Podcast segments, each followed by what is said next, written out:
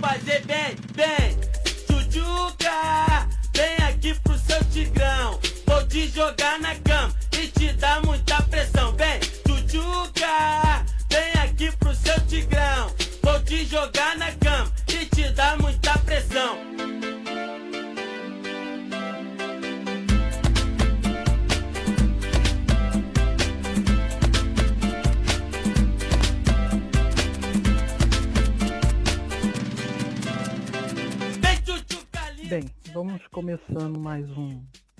monólogo de quinta, né? Já que o nosso amigo Marcos está com problemas técnicos em relação à internet.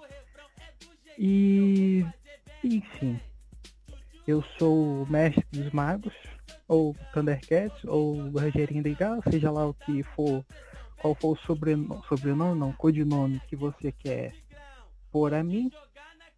Um, enfim, mais um monólogo de quinta, sendo no sábado, em que vou falar um pouquinho de reforma da Previdência ou outras coisas que vou vir, vir na minha cabeça. Bem, é, o que está sendo proposto pela essa nova reforma é basicamente pegar o dinheiro que é usado na Previdência para dar aos bancos bem resumido é, é isso.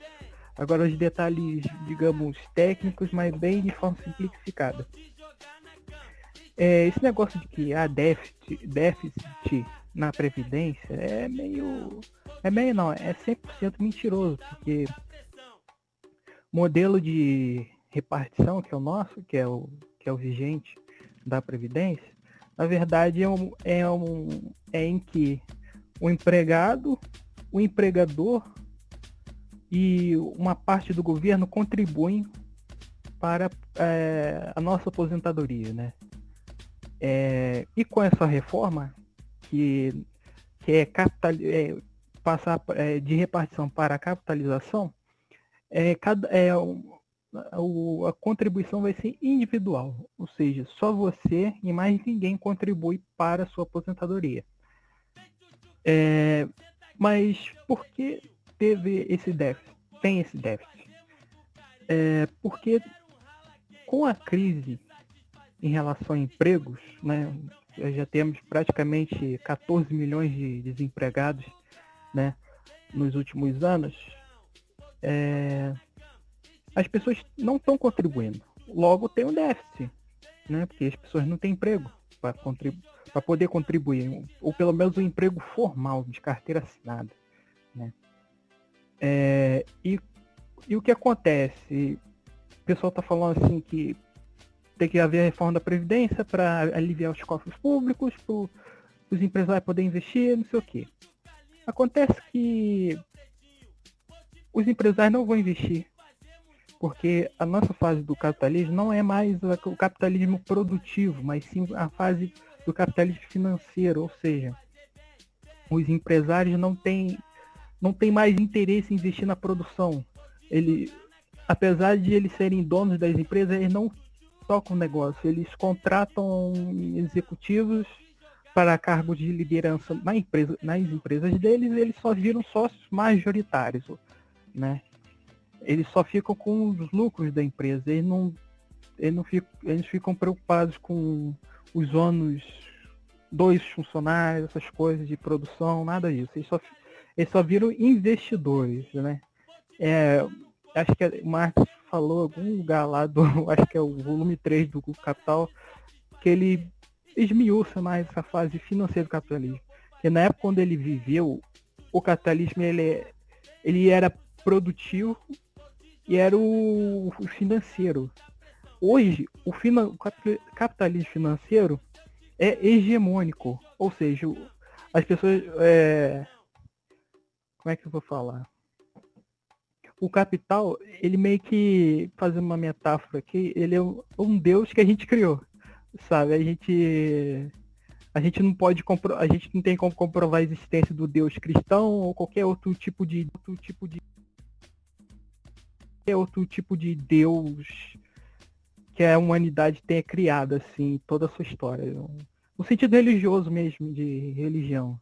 Mas o, o, Deus que a gente criou é um Deus moderno que a gente pode provar que ele existe, porque ele está em todos os lugares ao mesmo tempo.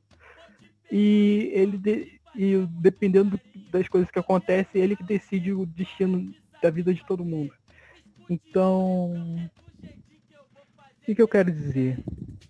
Que a dívida pública do Brasil na verdade, não tem nada a ver com gasto em excesso em seja lá o que for, programa social, previdência, não é nada disso. É, na verdade, é, é essa dívida pública, na verdade, é, alguns falam que é fabricado, mas eu tendo, é, uns falam que é fabricado, outros falam que não, mas o, o fato é que dentro do Banco Central há um órgão chamado Copom, que regula a taxa de juros e tal, só que ele é formado por pessoas ligadas aos bancos, sendo que não há competitividade dos bancos no nosso país. São, acho que são cinco bancos no Brasil, é, no Brasil, bancos que são brasileiros, que é o Bradesco, Itaú, é, acho que Santander também. Eu não sei se Santander é do Brasil.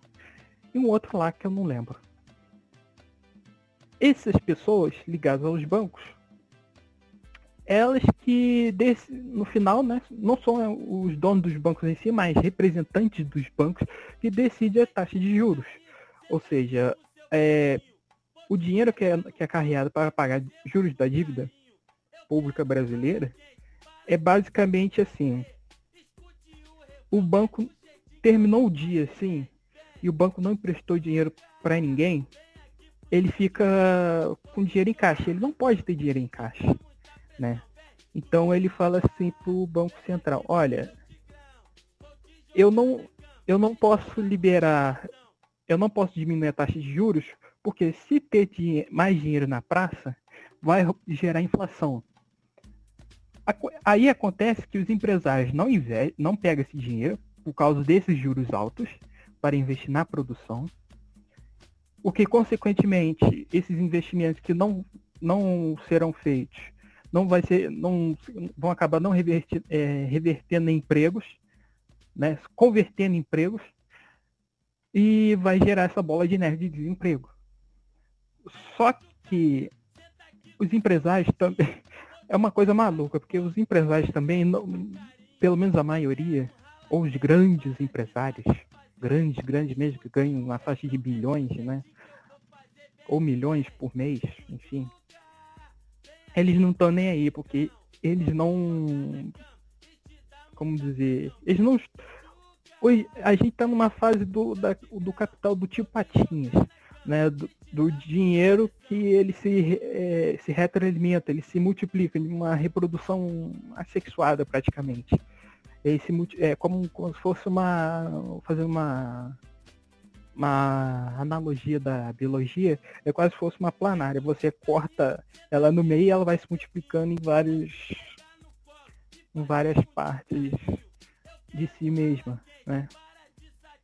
Então ah é. Eu esqueci de falar o detalhe. Esse dinheiro da, Previ... do, da previdência. Há um mecanismo na Constituição, acho que é o artigo 195, que tem a chamada DRU. Ela, o dinheiro que sobra da Previdência, ela vai para pagar para pagar dívidas do governo, pagar coisas do governo, é, obras públicas, saúde, educação, blá blá blá blá. Só que a maior parte desse dinheiro que é carreado da DRU, que é dinheiro da é, é um mecanismo da, que é a DRU, que pega o dinheiro da Previdência, ela vai para pagar os juros da dívida pública. Só que a dívida nunca acaba. E a gente não tem, não, não tem uma mensuração de quanto é essa dívida. Né? Só, a gente só sabe que é, só se sabe até o momento que existe uma dívida. Ou a gente está pagando um juro de uma dívida. A gente não sabe é, de quanto essa dívida é na real, porque é, em todas as vezes que tentou é, discutir uma auditoria da dívida pública, nenhum governo se interessou. Por motivos óbvios, porque se mexer com isso, mexe com os bancos, logo mexe com a estabilidade do governo, ninguém quer perder a. ninguém quer largar o osso, né? E dá mais agora, nesse governo atual. Então, o que, que eu posso dizer? Estamos fodidos. A gente tá pagando uma dívida que a gente não sabe qual é o tamanho dela de verdade. a gente não sabe para quem a gente está devendo, porque tem um, é, o segundo Banco Central é sigiloso por motivo de segurança e, e a gente não sabe exatamente para quem está devendo. A gente só especula que pode ser gente daqui do Brasil e de fora, mas a gente não tem certeza se é só do Brasil ou só gente de fora ou é os dois, que é do Brasil de fora que a gente está devendo, né? Então, enfim, estamos ferrados. Se a reforma passar, a gente vai trabalhar até morrer.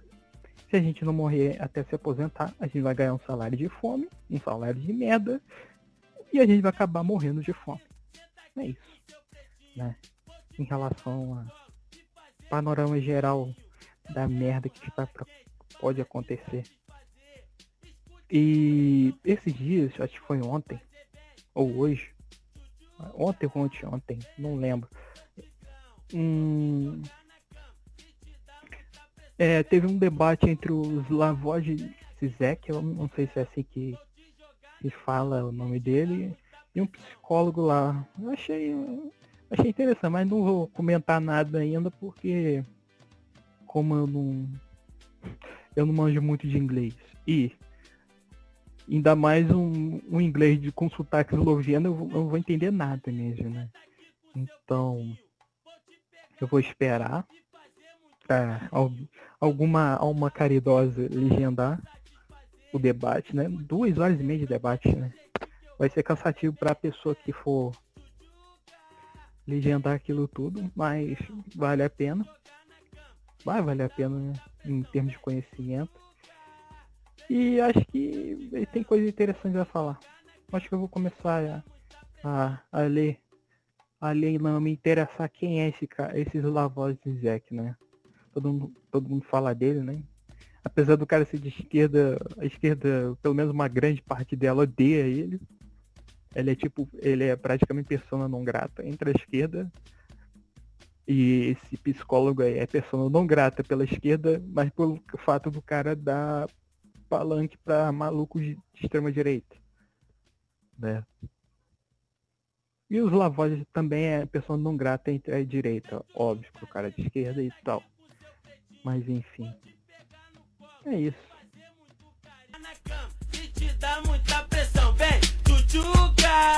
vem aqui pro seu tigrão. Vou te jogar na cama e te dar muita pressão.